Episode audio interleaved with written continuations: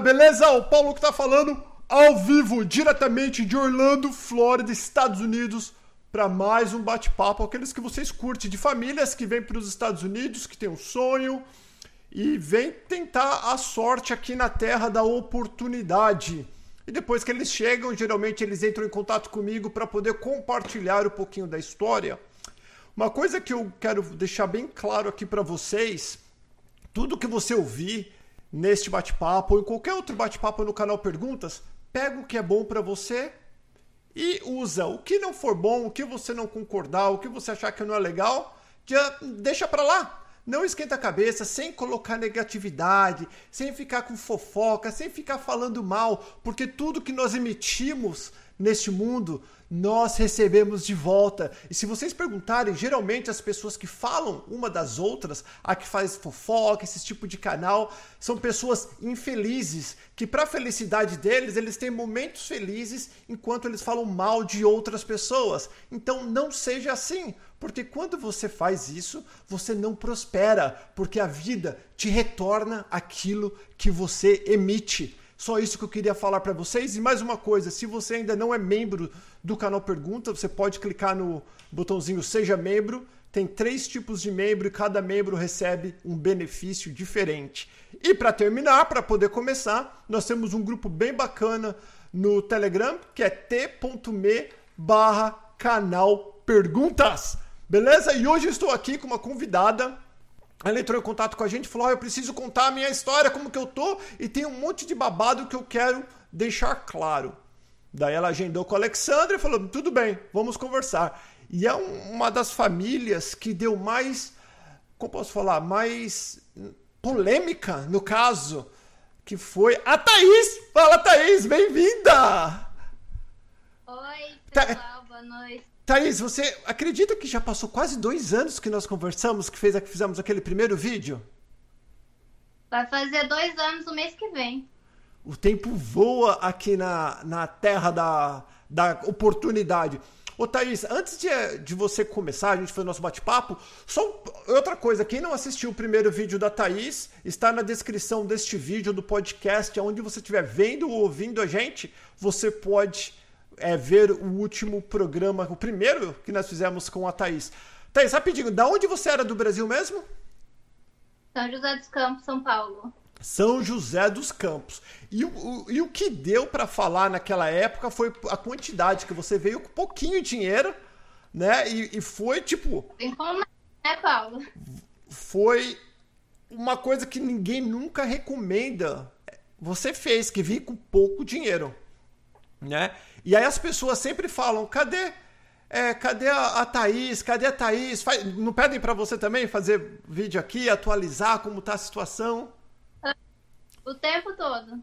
Thaís, então vamos lá. Do último, do último bate-papo que nós fizemos, há quase dois anos atrás, até o dia de hoje, o que, que aconteceu? Muitas coisas, né? São dois anos de América. Paulo, em dois anos acontecem muitas coisas. É, assim, dá para lembrar de algumas coisas, não no geral, mas é, a vida muda completamente. Comprou carro? Comprei. Comprou carro. Quais foram as mudanças? Porque, ó, você veio com mil, em torno de mil dólares. Você e três filhos. Eu vim com mil dólares. É, com mil dólares. Então, praticamente veio, gastou nada. nada. Eu vim. Como que vim foi? Pobre. Conta, conta um pouco pra gente dessa jornada. Como que foi desde o nosso último vídeo até hoje, a batalha, o que, que aconteceu, o trabalho. Conta. Uh, quando a gente fez o vídeo, eu morava aqui nesse condomínio, mas eu morava de roommate com a, com a Joyce. Eu alugava um quarto da Joyce.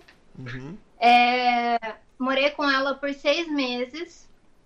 Quando deu seis meses, chegou. Eu tava procurando um apartamento para morar sozinha com as crianças. E eu a minha amiga chegou aqui, né? A Raquel, que também é do grupo que eu tinha já lá no Brasil. É, chegou ela e o marido na época e as três filhas. Eles alugaram um apartamento e me convidaram para morar com eles. E como o apartamento que eu tava vendo para morar sozinha não tinha dado certo, o dono acabou passando para outra pessoa que tava na frente. Aí eu pensei, já que não deu certo, então eu vou. E aí eu fui morar com ela. Moramos uh, um ano e dois meses juntas. Um, nesse meio tempo também, desse um ano e dois meses, muita coisa aconteceu. O marido da Raquel abandonou ela e ficou somente nós duas com seis crianças dentro de casa. Nossa, então pera só, vamos parar rapidinho nessa do abandonar. Porque é uma coisa que acontece muito aqui nos Estados Unidos. Inclusive, hoje eu estava conversando com um casal e eu falei isso para ela, deve estar tá assistindo, que é a Nídia. Beijo, Nídia. E o, o que, que foi que aconteceu? Tipo assim, não precisa dar contar a fofoca da vida dos outros, mas qual o motivo principal do abandono? Ah, eu fui morar com eles no, no mês que eu fui morar com eles. Uh, não lembro se foi no mesmo mês, se no mês seguinte ele tinha ido. Eu fiquei com ele na, na mesma casa por três dias, junto com o, o Rodrigo. É, três dias depois ele conseguiu um trabalho em Boston, ele foi embora para lá. Hum. E ele ficou lá alguns meses. É, se eu não me engano, no primeiro mês de, de trabalho lá em Boston, ele simplesmente falou para ela: não quero mais um casamento de 17 anos. E aí os dois acabaram separando. É, o que era para eu ir morar com ela numa coisa seria rápida, temporária, acabei ficando porque a gente se aproximou mais. Eu já passei por, uma, por um divórcio, por, por todo esse uhum. processo, né? Que é muito dolorido, principalmente quando você tem criança. A gente se apegou mais ainda uma na outra. Uhum. E e aí nessa. Uh, ela tá aí do teu lado, é? Gente... Ela tá aí do teu lado? É. Não, ela não. É. é, e nessa que a gente foi. Se, a gente se apegou bastante. Uh, começamos a literalmente a gente dividia o apartamento, porque era eu com os meus três, ela com os três dela, a gente dividia um apartamento de dois quartos. Eu ficava num quarto com as minhas crianças, ela ficava no quarto dela com as crianças dela. Uh, acho que você conheceu a Raquel uma vez que a gente foi na Carpoint, tiramos foto com você. Ah, verdade. Eu estava lá e vocês chegaram, algo assim? Foi, você que chegou depois. Eu cheguei depois, isso, tá. Uhum. Então, e aí a gente morou junto, a gente dividiu as contas, uh, compramos um carro juntas e tudo mais, trabalhávamos juntas, a gente passava literalmente 24 horas por dia juntas. Uhum. E com o trabalho, o estresse do trabalho, eu, eu fui vendo assim formas para poder dar um outro passo e conseguir um apartamento para mim, com as crianças, porque sempre foi o que eu queria, isso ela sempre soube. Desde quando eu cheguei aqui, eu sempre quis ter um canto só para mim. Mas não é fácil, principalmente porque eu cheguei aqui com muito pouco dinheiro. As crianças têm as necessidades deles, uhum. temos as despesas da casa, então acaba dificultando. E o trabalho eu consigo pagar as contas, mas poupar dinheiro é um, uma coisa mais difícil, né? Você, você, já, então você passou em quantos trabalhos? Desde aquela última vez que nós conversamos, quais os tipos de trabalho que você já fez? Eu fiz uh, hotel, um, limpeza de casa, né? Um, já fui para demolição. Então, peraí, pra... peraí, menino. Então, então vamos lá, explica o hotel, porque tem muitas pessoas assistindo que não sabem o que, que é. O que, que é hotel? Hotel é housekeeper que faz a, a arrumação dos quartos. A gente, a, no caso, arruma o quarto e limpa o banheiro, né? Faz toda a limpeza ali. Tem que ser tudo muito rápido, porque geralmente é uma pessoa ou duas pessoas por andar. E são quantos então, quartos por dia? Há uma média de 18 para cima, porque se você fizer abaixo disso, não dá, não, não compensa financeiramente. Ah, e eles pagam por quarto? Por quarto. E em média quanto que. Porque eu já ouvi dizer que a limpeza do hotel é o brick das mulheres. Que falando da faxina, é o mais difícil que mais pesado e é cansativo. É mas paga bem é como brick ou paga pouco? É muito... Não, é pesado porque tem que ser muito rápido. Os quartos que tem as camas king, você tem que trocar tudo, uh, inclusive o duvet, que é a capa do edredom. E, e é muito pesado para uma pessoa fazer isso sozinha. Dói braço, dói coluna, dói tudo. É, eu não lembro, Paulo. Eu, se eu não me engano, na época eles pagavam acho que R$3,90 por quarto. Quanto? R$3,90 por quarto. Três? Então tinha que ser mínimo de 18 quartos por dia para poder compensar financeiramente o dia. Mas isso, quando eu cheguei, eu não sei como é hoje, eu não faço nem ideia. Uhum. Daí depois você, você me fala do, da demolição, como mulher trabalha em demolição. Porque demolição a gente acha o quê? Que é homem forte, musculoso com marreta. Como que é a mulher na é, demolição? Eu era a única mulher no meio de todos os homens.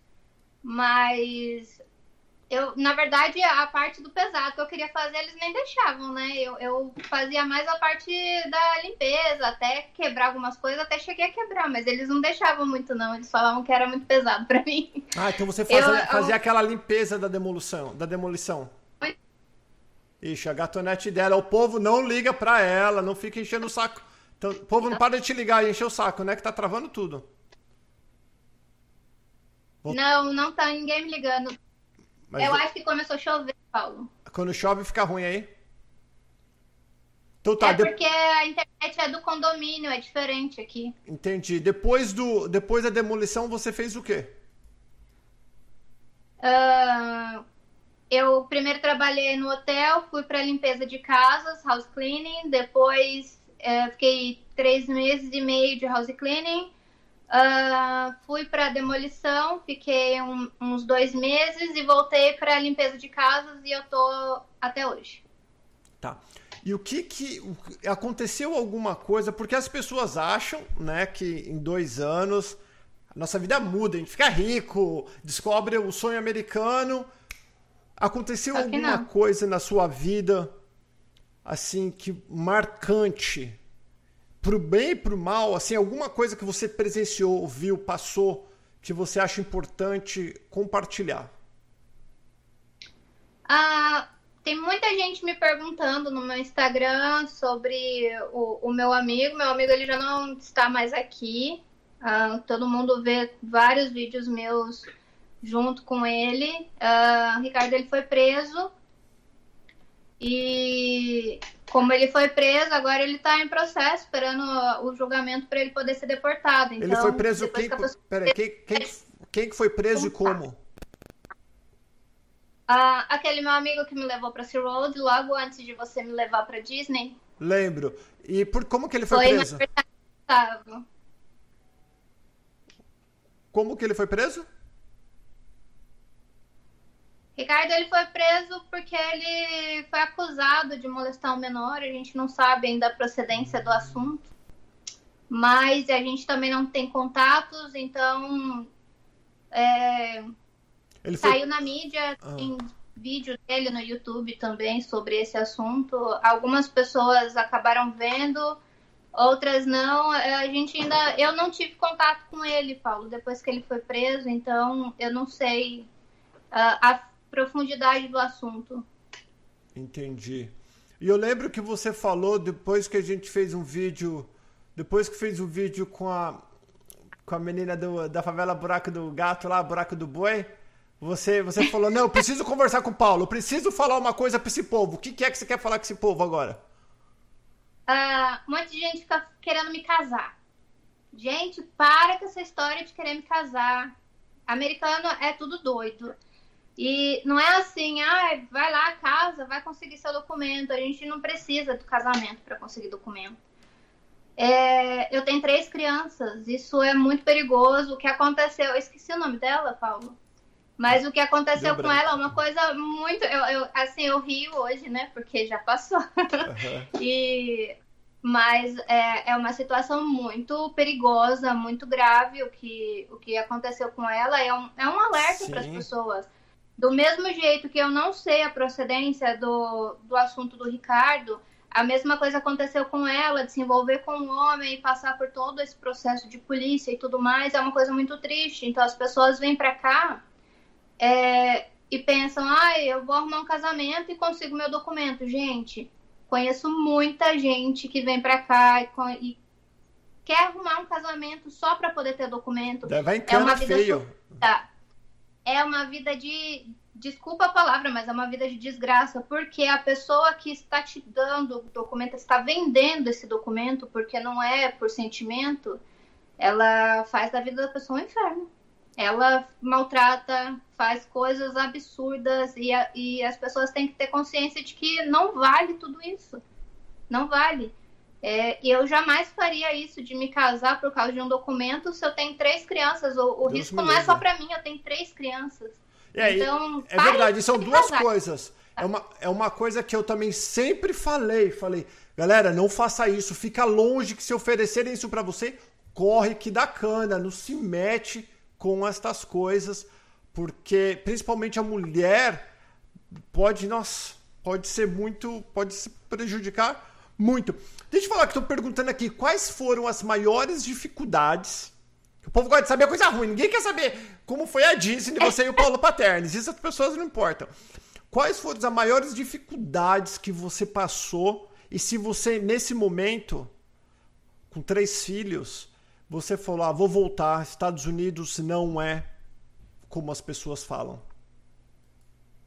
Uh, eu nunca pensei dessa forma. Estados Unidos não é como as pessoas falam, porque eu não vim com essa ideia na cabeça. Eu nunca tive. Eu já vim para cá sabendo que as coisas seriam difíceis porque eu sou sozinha e conquistar as coisas sozinho é mais difícil. Uhum. É, mas já aconteceram coisas assim muito difíceis. Uh, agora, a pior. Eu, eu antes eu tinha pensado que a pior experiência que eu tive foi no começo do, do primeiro ano letivo das crianças que eu não conseguia me comunicar em inglês com os professores e eu saí de dentro da escola chorando, porque eu queria saber, eu queria perguntar e eu não conseguia. Aquilo foi muito frustrante para mim.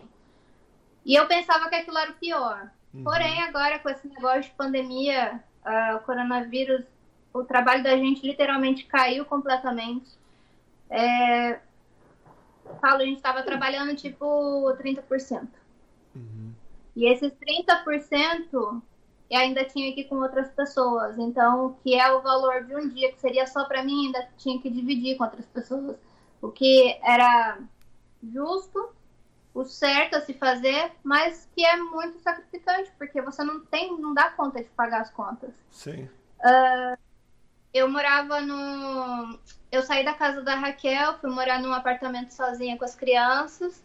Esse contrato não era no meu nome e venceu esse contrato. Eu precisava urgente sair de lá.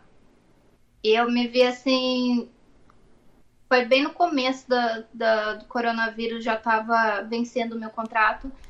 Então, o dinheiro que eu tinha guardado todo mundo saiu igual louco para os mercados, gastando e comprando. Comprando papel, papel higiênico e água, né? Eu não o negócio do papel higiênico. Até hoje eu não entendi mas... também. Agora eu entendo. Do papel higiênico? É, por conta. É, porque parece que a indústria que fabrica o papel higiênico é na China, como eles estavam fechados, ia ficar até o final do ano sem papel higiênico. Então todo mundo surtou e foi correndo comprar ah, papel higiênico. Já, até hoje eu não sabia isso. Ah. É, parece que foi isso. Foi o que disseram lá no Facebook. Hum. Enfim, é...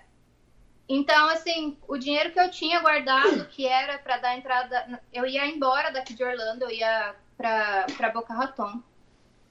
Hum. E eu tava com tudo programado, tava com tudo literalmente estabilizado na minha vida. E aí, com esse começo de coronavírus, eu tive que usar o dinheiro que eu tinha guardado com as crianças, com reserva, foi tudo foi tudo e o meu contrato vencendo e eu me vi assim numa situação, cadê?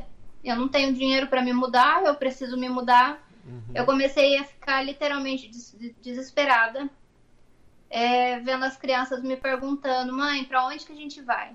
Porque até então a gente ia embora. Isso foi agora, então? E foi, foi agora. Hum. Então, assim, eu entrei num desespero e só me apeguei a Deus e conversando com Deus, pedindo para Ele prover, sabe? Me, me dá uma luz, o que, que eu poderia fazer. E eu fui ficando bem assim nervosa. De começo eu pensei, é, vou vender as minhas coisas, pego o dinheiro da semana e vou guardando e vou vender as minhas coisas, porque as coisas a gente consegue outras depois. Uhum. E foi o que eu fiz. Eu fui começando a vender as minhas coisas e ainda assim não era o suficiente. Aí eu conversando com a minha amiga, eu tenho mais uma amiga que do meu grupo que vem embora para cá também, a Flávia. A Flávia faz bolos e aí eu conversando com ela, falei: "Flávia, eu não sei o que eu faço mais, eu preciso do dinheiro e eu não tenho de onde tirar esse dinheiro". E conversando também com a Fran, a Fran falou assim: "Olha, por que, que você não faz um, um GoFundMe, é, aquele negócio de arrecadar, vaquinha online? Hum. Por que, que você não faz uma vaquinha online?" Falei: "Quer saber? Eu já não tenho mais para onde correr, não tenho o que fazer. Vou fazer". Aí eu fiz mas ainda não era a coisa certa. Não, não, não era o ponto certo, sabe? Uhum. E eu fiz, mas não, não era aquilo. Aí eu conversando com a Flávia, a Flávia falou assim: olha, faz uma rifa. Faz uma rifa que eu te dou o bolo e você coloca na rifa. Eu dou um bolo de. Eu dou uma mini festa para você e você faz uma rifa e, vem, e a gente vende e você junta o dinheiro. Falei, ok. Cacei na internet, peguei uma rifa e comecei a divulgar, coloquei no grupo da igreja. O pessoal da igreja todos compraram a rifa. Eu consegui juntar o dinheiro assim, ó, muito rápido. Foi. A rifa, eu, eu já tava assim no, meu, no, no limite do meu tempo. Por exemplo, eu tinha que sair uh, dia 25, a gente está em junho, dia 25 de maio eu tinha que sair do apartamento. Era dia 21, eu estava criando a rifa. E aí Uau. eu peguei, criei essa rifa e fui divulgando e fui conseguindo e um monte de gente foi divulgando, todo mundo foi tipo foi se espalhando, um monte de gente entrando em contato comigo. Ainda assim, faltava 600 dólares para eu dar na entrada do, do aluguel.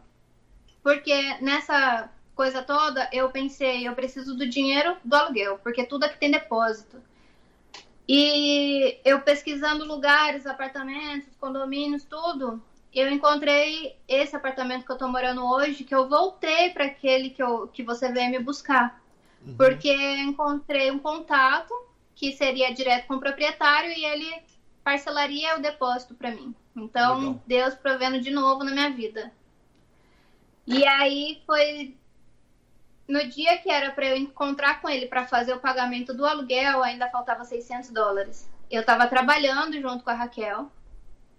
Eu recebi uma ligação e nessa ligação era um homem de Nova York, brasileiro, que viu o, a minha vaquinha online e entrou foi me pesquisar e achou o meu vídeo com você. Ah. E entendeu a minha história. E ele me ajudou com os 600 dólares. Mentira! No que legal! Dia, no último dia. E assim, eu, nossa, eu não aguentei. Paulo, qual, qual que é o nome? Qual, só fala o primeiro nome dele. Ah, Ed. Uh, não é Ed o nome dele, mas todos conhecem como Ed, então. Lá, lá de Nova York?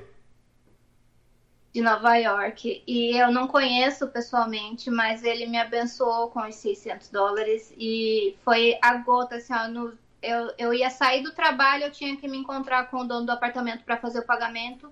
E nesse trajeto, ele só conversou comigo por telefone e já me transferiu o dinheiro e eu tava ali com o valor completo do aluguel para eu pagar. Deixa eu falar, deixa eu falar, eu cortar você rapidinho. Vocês viram como a maioria dos brasileiros são bons? é que, infelizmente, muitos brasileiros gostam de defamar outros, né? E geralmente esses que defamam, mesmo eles mesmos não fazem nada. Mas tem mais gente fazendo coisas boas do que coisas más, né? Mas infelizmente tudo que é ruim as pessoas preferem é, compartilhar e às vezes as pessoas que estão fazendo bem vem uma pessoa e torce aquilo, transforma no ruim para poder falar mal de alguém que ela não conhece, de alguém que ela.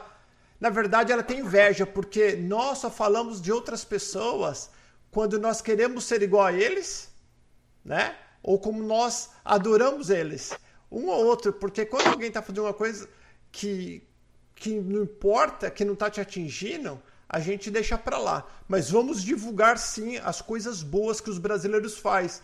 Como ela falou, a rifa dela bombou. Ainda veio esse anjo de Nova York que ninguém nem sabe como é, foi e terminou abençoando a vida dela. E o bacana que a maioria das pessoas do bem fazem as coisas sem divulgar. Agora, aquelas que vêm no vídeo, que fazem programa falando, não, eu sou isso, e aponta, fulano de tal é aquilo, fulano de tal é aquilo, essas pessoas, infelizmente, são umas infelizes, e vocês sabem de que eu estou falando. Mas vamos seguir em frente, Thaís?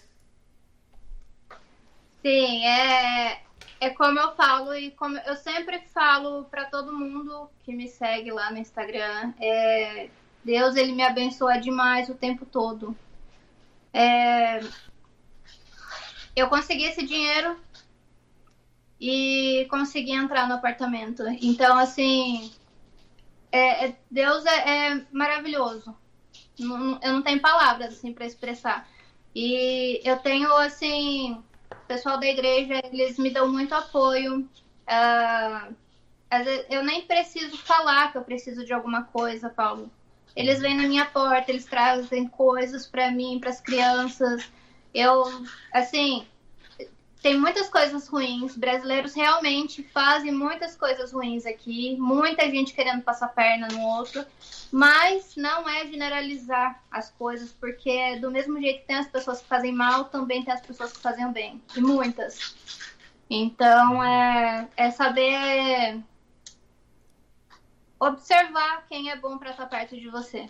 Bom, ô, Thaís, então, pelo que nós estamos percebendo aqui, pelo, pela tua história, nesses dois anos, quando você começou, você veio do zero, do zero, zero. Quando você começou, porque eu, eu falo para as pessoas, demoram dois anos para você se estabilizar. Só que, infelizmente, veio agora este coronavírus. Então, quando você começou a juntar um dinheirinho, bum! Veio agora o coronavírus e deixou todo mundo no zero novamente para recomeçar. Me fala sobre. Eu sei que a comunidade brasileira. Não lembro quando que eu falei com você falando isso. Eu falei com você. Quando que a gente falou? Instagram, alguma coisa? Não, não, quando você me passou o telefone novo, acho que foi. Que a gente foi. conversou bem rapidinho, não foi? Alguma coisa assim? Foi. É, é.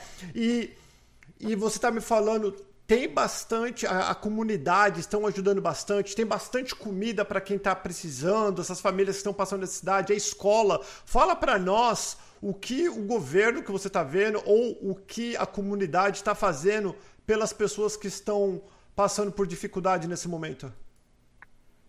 Paulo, não é nem só a comunidade brasileira em si, mas a americana, na verdade tudo, é geral, assim, as igrejas todas fazem doações de alimentos, é, fazem cestas básicas, um, tem toda uma ajuda da, da, da parte da igreja, as igrejas todas ajudam.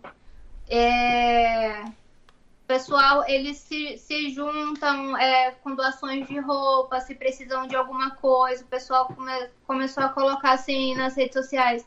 É, se você está precisando de alguma coisa e está em, em, condições difíceis, não sofra sozinho, né? Fale que a gente está aqui para ajudar. Eu sou prova disso, porque eu sou muito abençoado o tempo todo. Então, não é só a comunidade brasileira, mas é um geral. Assim, aqui eu acho muito lindo isso, porque todos se juntam, todos se apoiam. É, nessa, nessa coisa toda que eu passei desesperada para conseguir dinheiro para pagar o aluguel, até a igreja americana, a Batista americana, me ofereceu ajuda, só que eu com o meu trabalho que eu tinha, eu não conseguia parar para ir ali. Uhum. E mesmo ganhando pouco, você fica sobrecarregada com o horário, né? Uhum. Então, é muito complicado nessa parte, mas você chegou, é Você chegou aí na escola que eu ouvi dizer que as escolas estavam dando merenda para as crianças, alguma coisa assim? Eu só consegui uma vez. Ah. Mas eles estão, inclusive, a, a, mesmo agora em período de férias, a, eles continuam fazendo as doações dos alimentos para as crianças. Entendi. Então, eu tô vendo que eu tô, eu, né, porque não tem muito o que não aconteceu tanto, aconteceu bastante coisas, né, mas qual que é? é muitas pessoas te procuram, teu Instagram bomba, o pessoal segue você, você sempre tá sempre respondendo. Qual, o que você faria diferente, Thaís, se você, se você voltasse, você é a mesma Thaís, com a mesma coisa, o mesmo dinheiro, vai, que você tinha, só que com esse conhecimento que você adquiriu nesses dois anos de Estados Unidos, o que você faria diferente, se faria alguma coisa diferente? Você ainda viria? Com certeza. É. Eu viria. É, o meu filho riu agora. eu, eu viria, sim, com certeza, porque acho que quando a gente tem um sonho, não importa o que aconteça, a gente tem que correr atrás. É, eu não sei se eu viria exatamente com, com a experiência, com a minha cabeça que eu tenho hoje, eu não viria com os mil dólares, porque isso me fez sofrer além da conta. Uhum. Eu continuo ainda na consequência de vir só com esses mil dólares. Mas hoje eu consegui progredir. Hoje eu tenho um apartamento no meu nome, eu tenho um conforto maior para as crianças, eu tenho meu carro, eu consegui progredir nesse meio tempo, eu consegui aprimorar um tanto mais o meu inglês. Eu não sou fluente, muita gente pergunta, eu não falo. É, tu já perguntaram um monte de vezes aqui já. Uhum. É, não, não falo, mas eu me comunico muito bem. A maioria dos clientes para quem eu trabalho é americano ou é indiano e o inglês ele flui.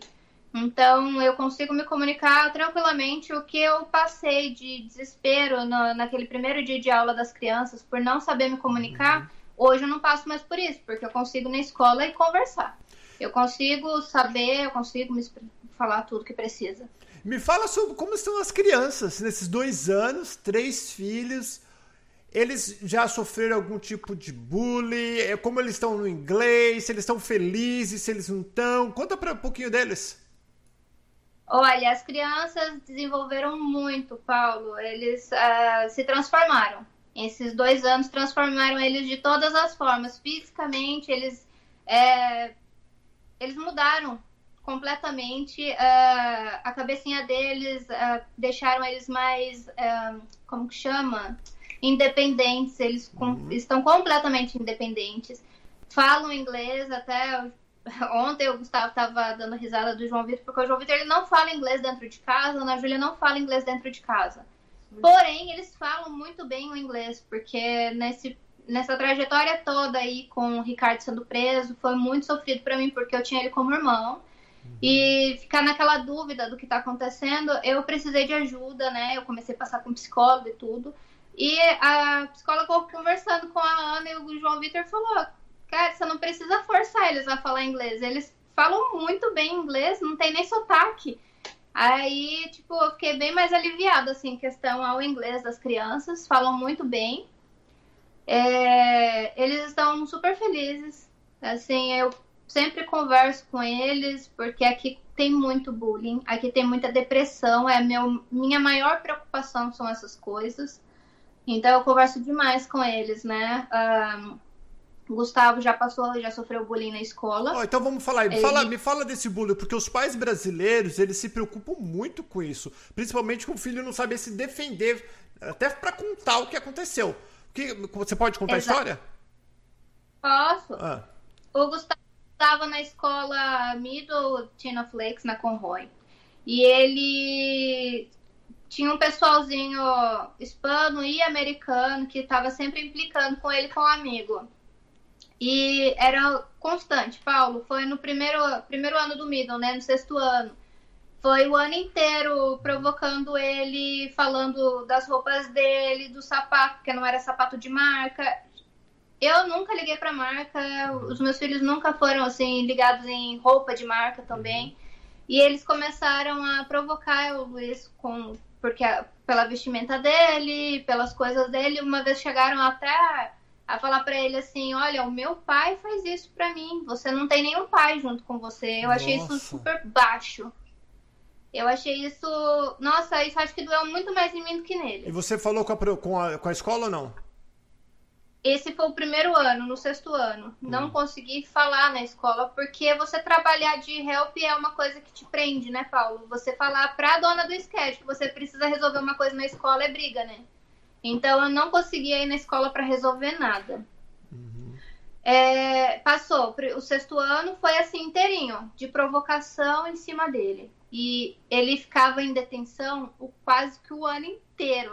Coitado. Ele recebeu, ele recebeu detenção, nove detenções, num ano inteiro, porque então... ele acabava reagindo às brigas. Ele, às vezes, começavam a, a me xingar para ele, né? E aí ele perdia a cabeça, ele ia para cima do menino e aí acabava indo para detenção. Deixa eu falar rapidinho então... aqui. Deixa eu só cortar rapidinho. Porque aqui, pessoal, só para vocês entenderem. Se vem uma pessoa e fala, você é isso, você só olha para ela e sorria. A partir do momento que você encostou, empurrou, você é o errado. Você pode não estar tá fazendo nada. Não deixe a pessoa te tirar do sério com palavras. A partir do momento que você reagiu, aí você está errado. A culpa é sua. É, a culpa é tua. Tanto, tanto em briga, quanto em criança, isso, ensina teus filhos nunca encostar em nenhuma criança na hora de nem empurrar, nem nada, porque aí automaticamente tá errado. E aqui os americanos também. Eles xingam, xingam, xingam, mas se ele, ninguém encosta. Ninguém encosta, porque a partir é, do momento que encostar, aí. Aqui vê muito isso, o americano grita muito, porque ele tenta não reagir tocando na outra pessoa. Uhum. Então, assim, para mim chegou assim no, no, no, limite assim desse primeiro ano, quando o menino chegou a enforcar, Gustavo, ele, e ele é asmático, então ele começou a passar mal com falta de ar. Uhum. É, foi, foi bem assim intenso o sexto ano do Gustavo. Quando ele foi começou o sétimo ano, continuou as provocações e chegou um hispano na escola que fez amizade com os americanos, que eram tudo do, do mesmo condomínio que eu morava, e eles foram embora. Passaram o tempo todo provocando o Luiz. Quando entraram dentro do ônibus, o, o Luiz e o Pedro, que são dois brasileiros, foram sentados do lado, eles começaram a provocar os dois e dar tapa na cabeça deles e tal. Uhum. Chegaram a, a, a relar mão. Uhum. Então, a, quando eles chegaram em casa, o Gustavo não queria nem me falar no primeiro momento. A mãe do Pedro me ligou, falou: Thaís, o Luiz conversou com você, que eles né, sofreram isso dentro do ônibus e tal. Eu falei que eu ia conversar com o Gustavo e aí o Gustavo conseguiu falar. Porque o Gustavo tinha medo de que eu fosse lá brigar na escola, porque eu sou pavio curto. então, o medo dele é sempre que eu vá reagir, que eu vá defender ele, né? Porque no final e... ele acha que acaba piorando depois para ele, né? Exato. E aí ele não queria. Então, a Maria falou: olha, agora chegou numa situação complicada, porque vieram batendo nos dois dentro do ônibus. Uhum. No dia seguinte de manhã, ela foi falou com o policial que sempre de manhã, quando vai sair os ônibus, né, nos horários escolares, sempre fica uma viatura. E ela foi lá conversar com o policial dessa viatura e, e ele falou: olha, o primeiro procedimento é ir na escola. Uhum. E aí eu já tinha me organizado, eu falei: ok, chegou nessa situação, então eu vou na, na escola. E eu fui na escola. Cheguei na escola, a diretora, que seria uh, no Middle, tem três diretoras, né? Uma para cada ano. E a diretora do ano do Gustavo não queria me atender, não podia me atender, não sei. E aí veio o diretor do oitavo ano me atender. Uhum. E aí ele veio me atender e eu comecei a conversar com ele falei, olha, eu quero falar sobre bullying. O meu filho está sofrendo bullying, ele foi agredido dentro do ônibus se o ônibus é monitorado, eu quero as, a, as, os vídeos do ônibus e eu não quero mais que o meu filho passe por isso, porque eu não sou obrigada, ele não é obrigado a estar tá passando por isso. E aí o diretor né, ficou meio assustado, ele falou, não, a gente vai ver. Eu falei, não, eu quero que vocês vejam mesmo, porque até com a polícia eu já acionei.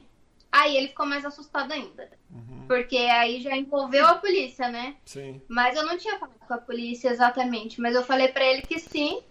E eu falei para ele, eu quero que seja resolvido esse problema. Eu não quero mais meu filho passando por isso. E aí ele foi, chamou o menino, repreendeu, perguntei pro Gustavo, ele literalmente não cruzava mais o caminho com, com o Gustavo. E aí acabou esse, esse problema de bullying, porque ele não era só o Luiz que ele batia, ele queria bater em todo mundo da escola. E aí acabou livrando todo mundo, porque ele não podia chegar mais perto de ninguém. Então, resolveu o problema. Muito. É, até dar uma dica para vocês, o Miro School aqui, que é da sexta, da sexta à oitava série, é a pior na minha opinião, eu tenho quatro filhos, tá, pessoal? Eu tenho uma que está indo para o middle school agora este ano, em, em, agosto, que é a Giovana. Eu já tenho uma que está na faculdade. E tem uma que tá na, na que vai para quinta série, quinto anos. O middle school aqui é praticamente quando a criança deixa de ser criança, entre aspas, e passa a ser adolescente. Só que ali, nós estamos falando 11 anos, né? 11, 11 anos de idade. Só que nesse tem 11, 12 e 13, se eu não me engano, nesse Resumindo, é quando é tá até... Paulo, porque é até 14 anos, porque fica nesse Isso. E é quando tá mudando os hormônios, tanto das meninas quanto nos homens, a puberdade, é puberdade que fala? Puberty. Puberdade. É. Né? Então, Verdade. é uma idade difícil. Tem muitas crianças que, infelizmente, de família quebrada, de família louca, que acaba sendo louca. E aqui tem bastante disso, né, menina? Tem bastante é, criança meio charopeta na escola. Então... Já entraram armado dentro da escola. Não é mesmo? É. Qual, qual, qual é. escola que ele vai? Ele ia, né? Na Chain of Lakes. Eu não, eu não conheço nada desse lado aí. Mas resumindo, se ah, você tem um filho. Qual? É sim. É a pior escola que tem de middle aqui, credo. Se você tem um filho em middle school da sexta ou oitava série. É da sexta ou oitava ou sexta ou nono? Sexta ou oitava. Nono, nono já é o Oitava. high school. É. Conversa com ele todos os dias, pega um livro, vê se ele tá. Conversa com os professores e se envolve o máximo possível, possível na vida do teu filho por causa que é bem difícil, viu, para o jovem, o middle school aqui. A minha mais velha começou a ficar terrível no middle school, eu tirei ela da escola, para vocês terem uma ideia, e coloquei elas no, na escola virtual, que ela fazia de casa com o professor, assim, pelo computador, porque ela começou a me dar trabalho. Pois é, acontece em todas é, as famílias. Oi? E Outra coisa que é muito complicado nessa fase, e até o high school, pelo menos aqui eu vejo muito acontecer, é a depressão. Quando entra ali na, na adolescência, eu não sei o que, que acontece com esses jovens, mas entre Chain of Lakes e, e, e Windermere High School, o que teve de, de crianças se, se, se matando, né? Eu nem lembro como é que fala a palavra mas se suicidando, se suicidando. É, é muito triste, é muito triste. Teve, teve acho que duas meninas da, da Tina Flakes que se mataram. Na Windermere High School teve, não sei se foram três ou quatro. É, assim, é muito triste e às vezes não tem uma causa específica, só que é a depressão. Então é uma coisa que eu falo assim para quem me segue lá no Instagram e me pergunta sobre escola, eu sempre falo: você tem filho adolescente, tem que estar tá muito. Se você já é presente, você tem que ser três vezes mais presente. Conversar muito. Tá de olho no, com quem conversa, o que vê, o que joga, porque é muito preocupante essa parte. Eu morro de medo. Verdade. Falando, pessoal, muitíssimo obrigado pelos likes. Já deixa o dedão no like se você não deu. A única coisa que a gente pede é que assim o YouTube mostra mais o nosso canal. Eu tô vendo o pessoal falando: Ah, Paulo, eu conversei com a Alexandra, mandei, quero contar minha história. Todos vocês que conversou com a Alexandra, ela agenda, né? Então, como é, são muitas, deixa eu falar uma coisa bem rapidinho. Muitas pessoas nos procuram para contar história, então a gente vai agendando e vai colocando de acordo com o que dá tá bom? Nós não pagamos ninguém, também não falamos para ninguém, obrigado vir aqui contar a história, não. As pessoas são voluntárias, elas querem compartilhar um pouquinho da experiência delas, para quando você vier para cá, você não passar por algumas coisas que elas passaram, ou para você fazer algumas coisas que essas pessoas descobriram e é importante para facilitar a sua vida aqui nos Estados Unidos. E do, você está falando dos do mais velho, né? Com do mais velho. E os outros dois menores? Você tem, daí você tem duas meninas. Não, você tem dois meninos e uma menina. Isso, dois meninos e uma menina. E ela é do meio, a bonitinha. A minha, a minha menina é do meio, é muito tranquila. É, dá pra, pra separar? É, ela não me dá ela, trabalho. Pera um pouquinho, é assim. é muito tranquila. Plá, plá. É, pô... não, não é... Tô enchendo o saco. Tô enchendo o saco. Ah. Ah. E ela é tranquila. Não me deu trabalho com nada de escola, assim. E aqui, quando a criança entra, chega. É... Aqui eles começam a participar do programa do ESOL, que eu até falei no primeiro vídeo. Uhum. A Ana não completou os dois anos, né? Porque o ESOL é um programa de dois anos. Ela não completou os dois anos, já se enquadrou no nível do quinto ano. Ah, que linda. Então ela saiu do ESOL. O João Vitor, ele saiu do ESOL no primeiro ano. Ele se formou, teve a formaturinha dele lá do, do inglês como segunda língua. E foi, é muito legal isso. Ó, oh, estão perguntando da tua mãe. Tua mãe veio te visitar? Minha mãe veio, Paulo. Me conta, e aí, como que foi? Minha mãe veio e ficou cinco meses. A minha mãe me deixou. Ó, viu como a galera te segue aqui, ó? Ah. Tua mãe, como é o nome da tua mãe? É Luzia. Tua mãe tá assistindo? Provável. Luzia? É. Ô, dona Luzia, você veio pra cá nem veio me conhecer, menina. Não sabia disso não, Thaís. Olha, Paulo, foi assim, bem corrido, porque eu não parei de trabalhar, né? Ela veio dia 3 de junho e ela foi embora dia 3 de novembro. Ela ficou bastante tempo aqui com a gente. E levei ela para trabalhar, mostrei tudo, um monte de coisa para ela, que ela ia, ela ia vir só para aproveitar as crianças, né? E acabei levando ela para trabalhar, conhecer as coisas. É, na época o Ricardo ainda estava aqui, levou ela em quase todos os parques. Todo, todo final de semana, às vezes durante a semana pegava ela e uma das crianças, porque estava de férias, né? E ia para parque para passear. Tudo que eles fizeram eu nunca fiz, Paulo. Que legal. Eu não fui um monte lugar que eles foram. Então minha mãe aproveitou bastante. Ô Thaís, deixa eu fazer uma pergunta que você você tá muito mais no meio da comunidade do que eu. Você acha que ainda este ano tá bom para as pessoas virem, o ano que vem, você acha melhor esperar? Opinião, não tem certo ou errado, é opinião dentro do teu mundo, dentro das tuas experiências. O que, que você acha? Então, Paulo, as coisas estão começando a caminhar de novo, estão começando a voltar ao normal. Eu, quando as pessoas me perguntam, eu falo para eles que eu não tenho uma opinião formada hoje, porque esse coronavírus ele mudou muita coisa, ele destruiu bastante coisa, né? É, quem estava bem já não está tão bem mais, e uhum. quem já estava ruim, meu Deus, eu já vi cada história. Muitas lojas. É, é verdade. Né? Então, eu prefiro falar assim: aproveite esse período que é, a gente ainda está em pandemia, mas aqui está começando a reerguer, mas o Brasil ainda está parado. Uhum. Então, aproveite esse período que ainda está parado para, se não sabe inglês, para aprender bem o inglês, porque isso faz uma grande diferença aqui. É, eu não sei financeiramente, porque se eu tivesse no Brasil eu não estaria conseguindo guardar dinheiro. Então eu não prefiro não dar opinião referente a, a valores. Uhum. Mas o que puder ajudar, sabe, juntar, aprender, pesquisar sobre lugares diferentes, porque Estados Unidos é muito grande, não existe só Orlando e Massachusetts. Uhum. Tem muitas possibilidades nos Estados Unidos inteiro. E eu até costumo falar para o pessoal, se Orlando tem tanto brasileiro, Massachusetts tem tanto brasileiro, por que não ser pioneiro em outro estado? Se não tem brasileiro, se não tem, por que não começar lá? Por que não inovar lá no outro lugar, né? Ah, porque é difícil, é, é difícil. Mas imagina você chega num lugar que você não conhece ninguém, não fala a língua e não tem dinheiro. tá ferrado.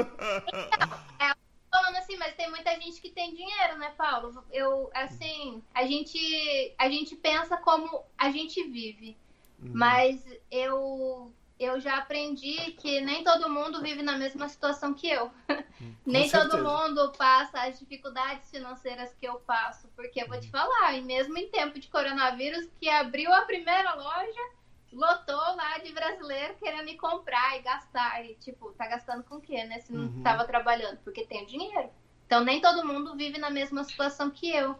Então, quem tem dinheiro e quer vir para cá, busque as possibilidades, pesquise os tipos de vistos, busque uma assessoria se for preciso, sabe? Aprenda melhor o inglês, é, nem que seja o básico do básico, para não chegar aqui sem nada. Porque é, isso eu fiz. E é legal que você falou isso, porque tem um monte de gente à toa assistindo todas as séries do Netflix, mas não vai estudar inglês, não vai, não vai assistir Exato. vídeo para aprender. Não, não, não é verdade? E o inglês, pessoal, é muito mais importante do que uma profissão para quando você está chegando, porque a profissão você vai aprender na marra. O inglês, se você tiver, você já pula, você já corta a fila. É ou não é, Thaís? Com certeza, com certeza. Olha, se eu tivesse um inglês melhor do que eu tenho, quantas oportunidades eu não perdi por causa disso? E acaba assim que eu, eu tenho um certo bloqueio porque eu nunca acho que eu sou boa o suficiente, eu nunca acho que eu, eu consigo me comunicar o suficiente. Eu só eu sei que eu consigo quando eu tô ali na prática, fazendo, falando com, com a pessoa, com o americano, tanto faz. Mas eu só eu nunca acho que eu sou boa o suficiente. Então, se eu soubesse que eu realmente tenho um inglês melhor, eu, eu arriscaria um outro tipo de trabalho com certeza. Porque trabalhar na limpeza é sacrificante. Uhum. É sacrificante, você tem hora para sair, mas não tem hora para chegar. É, essa parte da. Não sei se já dá para falar da, da parte de trabalho. Claro, já tá passando Porque... o tempo, até acabando, já pode. Não, você aqui.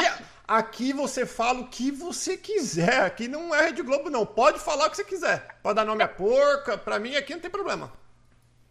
Paulo, eu vou te falar, porque esse negócio de trabalho é complicado. A gente trabalha assim, tem muita gente boa, mas realmente tem muita gente ruim.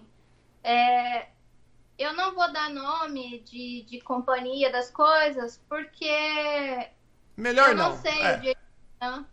E eu prefiro não expor ninguém. Tá. Mas a gente trabalha, a gente faz o melhor que a gente pode. Eu vou te falar que eu recebo muito elogio pelo meu trabalho, porque a gente faz porque gosta. Eu não gosto de trabalhar na limpeza, óbvio. Mas uhum. eu faço com carinho, porque a pessoa tá pagando, ela quer receber o melhor trabalho. Então, você vai, você trabalha a semana inteira, você conta com, aquela, com aquele valor. É, Deep Clean, para essa empresa que eu estava trabalhando, é, você vai lá, vê a situação da casa, passa o seu valor, né? Chega no final da semana, você passa o seu valor daquela casa que você limpou. E chega na, na hora de receber, sempre desconta alguma coisa. Sempre vem um desconto. E você não sabe nem da onde que vem esse desconto. Eu acho isso mesquinho. Então, tem muita gente aqui querendo ganhar em cima das pessoas, muita gente querendo se sobressair, tirar vantagem das pessoas. E eu acho isso muito desonesto. Você... A, e a pessoa se julga a honesta, a correta. E não é. Quanto mais você se julga correto, menos você é. Para, para um pouquinho aí. Você ouviu o que a Thaís falou? Quanto mais você tá se. Eu falei isso no meio do vídeo, ninguém prestou atenção, acho. Porque tem gente que gosta de falar besteira, estão falando besteira. Quanto mais a pessoa coloca lá dos outros, e fala, olha, eu sou bom, ele é ruim. Mais desonesta a pessoa é. Quem está falando é a, é a, é a Thaís. Exatamente, porque quem é não precisa fazer propaganda, na é verdade, Thaís, a gente sabe. Exato.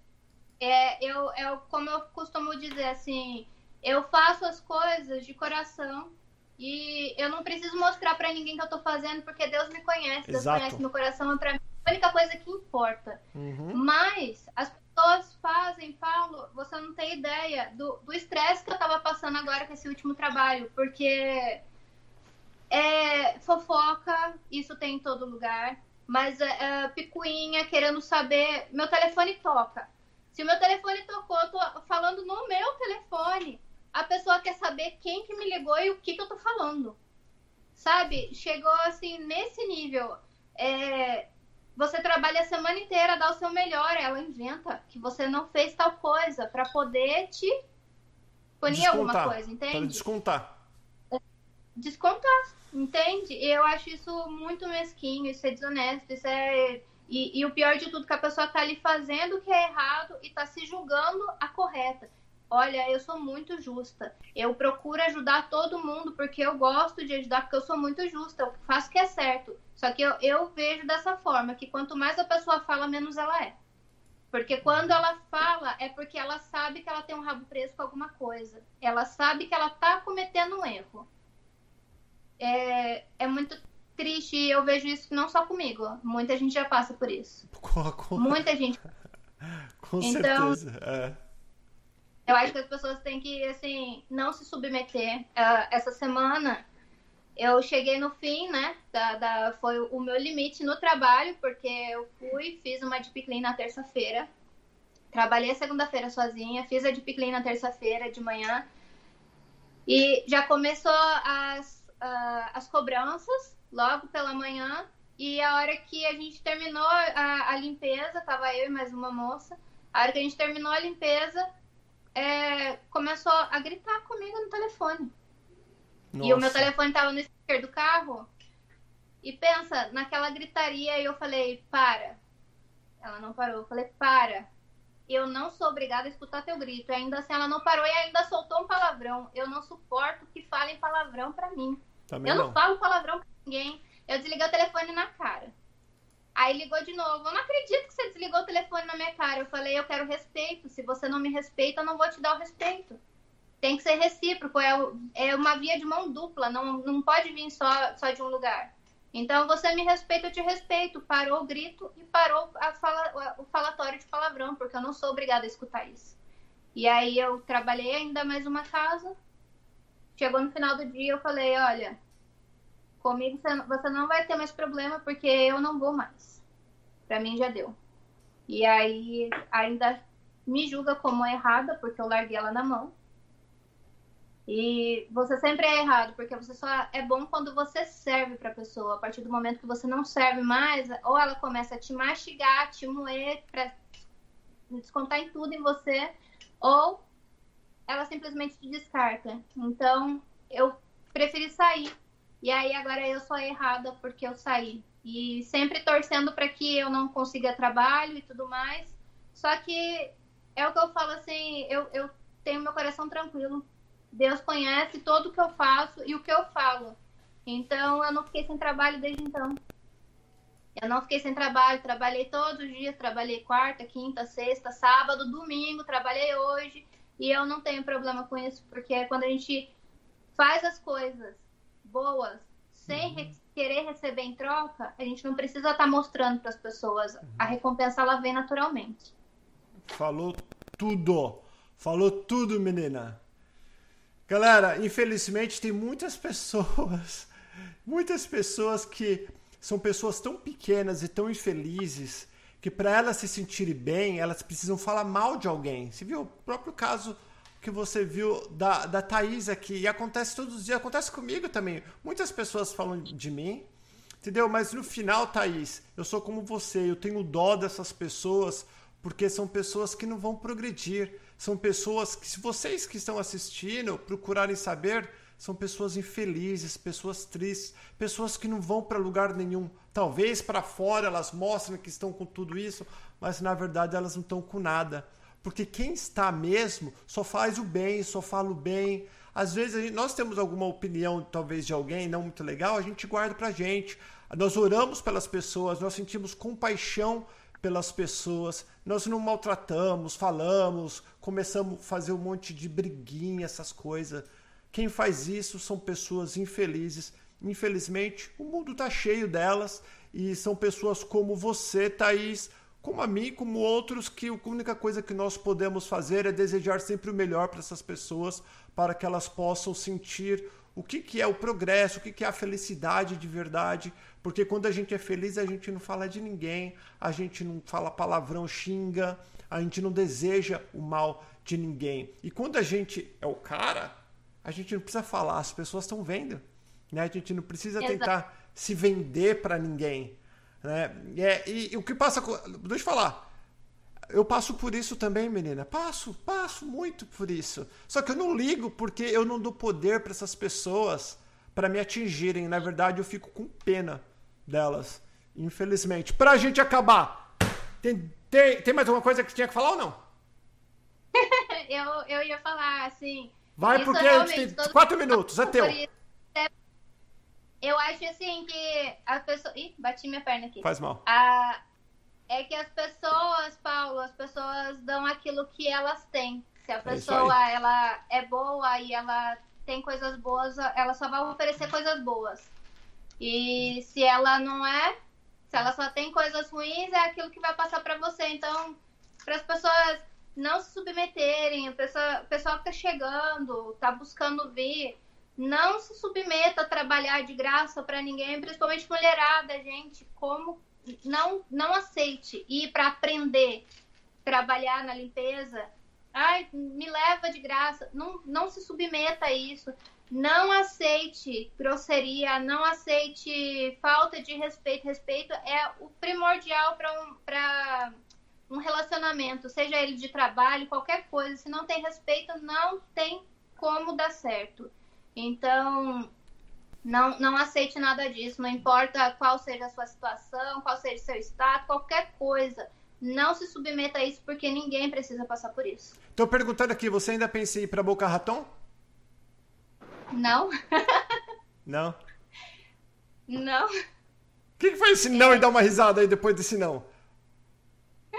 Porque eu ia pra Boca Raton, Paulo, porque eu tava assim, toda empolgada com o negócio. É, eu tava literalmente muito Namorado? chateada. Sentindo. Não, eu tava sentindo muita falta do Ricardo. O Ricardo era como um irmão pra mim, Ah, me dava entendi. todo um apoio forte. E foi muito duro pra mim perder ele. E entender todas as coisas foi, foi uma trajetória muito difícil pra mim. Então eu queria começar de novo. Entendi. Eu não tinha dinheiro para ir para outro estado, então eu pensei, né, vou pesquisar Uma um lugar que dê, diferente. seja bom financeiramente, Uhum. mas que não seja tão difícil eu ir. Então eu ia para Boca Raton. Então Eu perguntando, fui para lá. então perguntando aqui também, é, cadê quem perguntou um rapaz bem bacana que eu tô vendo, ele tá sempre falando legal aqui. Deixa eu achar ele rapidinho, porque eu quero falar o nome dele. O Jesus Pires. Qual que é a igreja que você vai que você recomenda? Eu participo da. é, agora ela trocou o nome, é uma igreja batista, é a Igreja da Família, no Endermir. Igreja da Família Windemir. E a última pergunta, que agora a pessoa começa a fazer um monte de pergunta. Qual- quanto que é o mínimo que você precisa com três filhos para sobreviver? Para pagar, tipo, não pode furar um pneu, mas para pagar todas as continhas assim, em dinheiro, qual que é o mínimo que precisa? Aluguel. Baseando em mim. Hã? É, em mim, que sou sozinha, eu, eu vejo que eu, eu tenho um gasto mensal em torno de 2.500 a 3.000 dólares. É aluguel, carro, seguro, telefone e comida. E acabou, sem gastos extras, sem supérfluos. Para você, pessoal, fazer 2.500 dólares sozinha não é fácil. Não é fácil. Não, eu trabalho muito, Paulo. Tem que trabalhar que nem uma louca. ca- Trabalhar muito mesmo. Paulo, que nem uma louca foi o dia que eu fui fazer uma deep clean com a Raquel. Foram dois dias essa deep clean porque a casa estava podre. O primeiro dia a gente ah, sa- saiu de lá era duas horas da manhã. No segundo dia a gente saiu de lá quatro horas da manhã em Kissimmee. E para ir trabalhar seis horas, sete horas da manhã de novo no dia seguinte. A gente foi trabalhar, pensa, morta. E eu ainda fui fazer uma mansão sozinha no dia seguinte. Eu quase não tava me aguentando, não sei nem como que eu dirigi aquele dia. Foi, foi Deus me guiando, porque o risco de acontecer um acidente é grande. Thaís, muitíssimo obrigado. Nosso tempo acabou. Você é sempre bem-vinda. Que você quiser vir aqui no canal Perguntas. Pessoal, vai seguir o Instagram da, da Thaís. Claro que ela não vai conseguir responder todo mundo. Tenha paciência. Né? Se você quiser contar a tua história, cadê? ó? Tá aqui todas as informações para quem quer contar a história no canal Perguntas. Lembra, pessoal, nós fazemos tudo isso daqui para vocês, para tentar levar informação, para tentar levar um pouco de conhecimento. Pega o que é bom para você, o que for ruim, deixa para lá, mas tudo que você emitir para o mundo, você vai receber de volta para você. Então, não emita coisas ruins, não siga pessoas que só faz fofoca, porque isso não vai te acrescentar em nada, você vai estar perdendo um tempo precioso na sua vida, porque todos nós temos tempo aqui na Terra, nosso coraçãozinho aqui tem um limite, tem um tempo de vida. E como você usar esse tempo vai, vai significar aonde você vai chegar. De acordo com suas ações, vai te levar num certo lugar. Então, seja onde você queira ir, pensa com você o que eu preciso fazer para chegar neste local. E trabalhe bem duro com isso, estuda que eu tenho certeza que Deus vai te ajudar, porque Deus muito melhor do que ninguém quer o seu bem e o bem para sua família. Beijão, amo vocês, obrigado pelo carinho E a gente vai se falando. Amanhã nós temos vídeos ao vivo. O Sonho Americano com o Dr. Walter Santos, que é advogado de imigração, advogado aqui do canal Perguntas. Carol Larson, que é contadora aqui no canal Perguntas.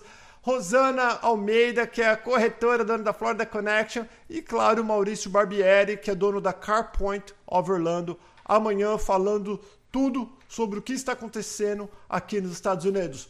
Beijo, galera. Fica com Deus e a gente vai se falando. Tchau, tchau. Tchau. Tchau.